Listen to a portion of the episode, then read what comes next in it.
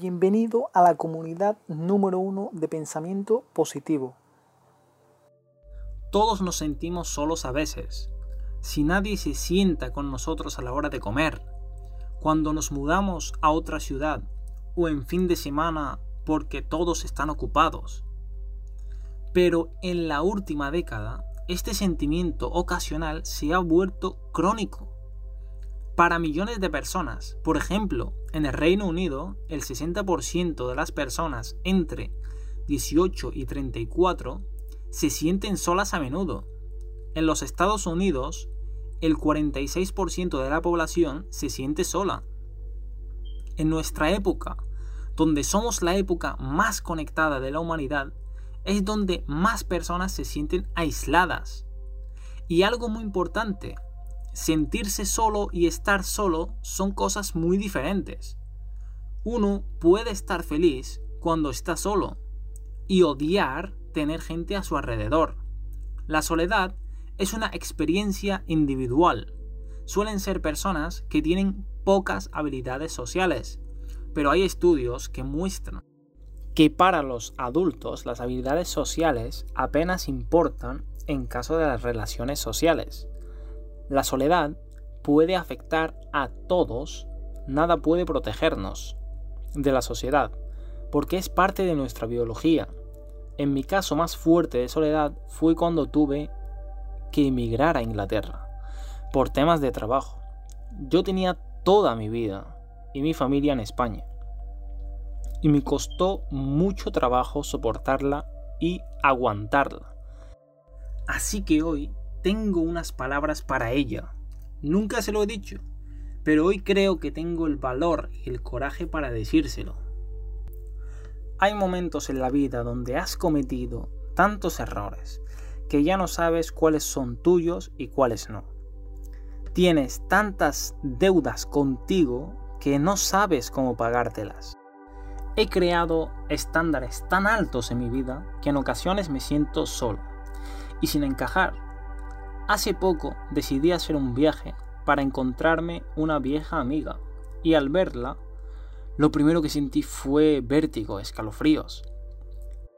Ahí estaba, esperándome, callada como de costumbre, y le dije, discúlpame, hace mucho que no te escuchaba, hace mucho que no te visitaba, que no le bajaba el volumen al mundo que me rodeaba.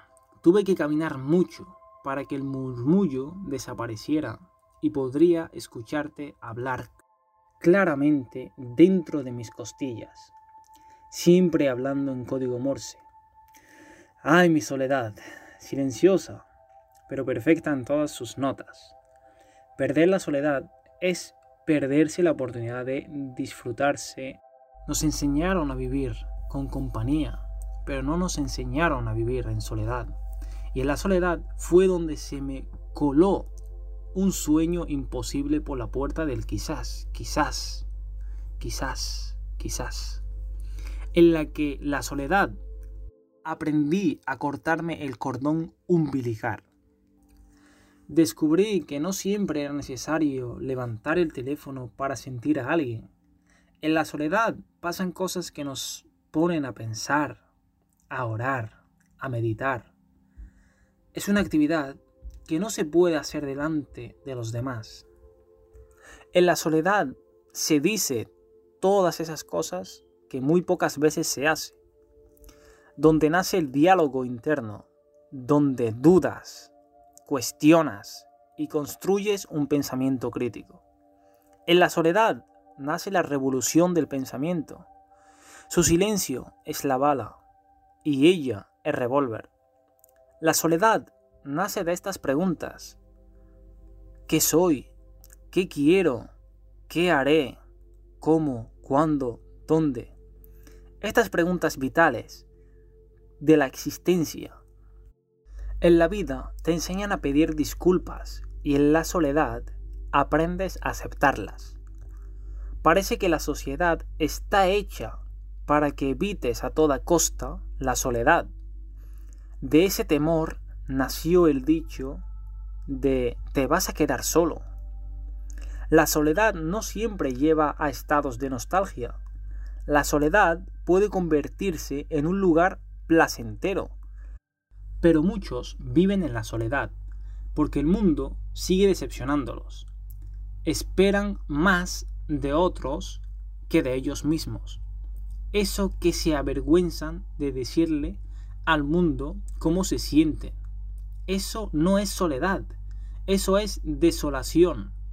La soledad es un buen amigo que visitar, no un familiar con quien vivir.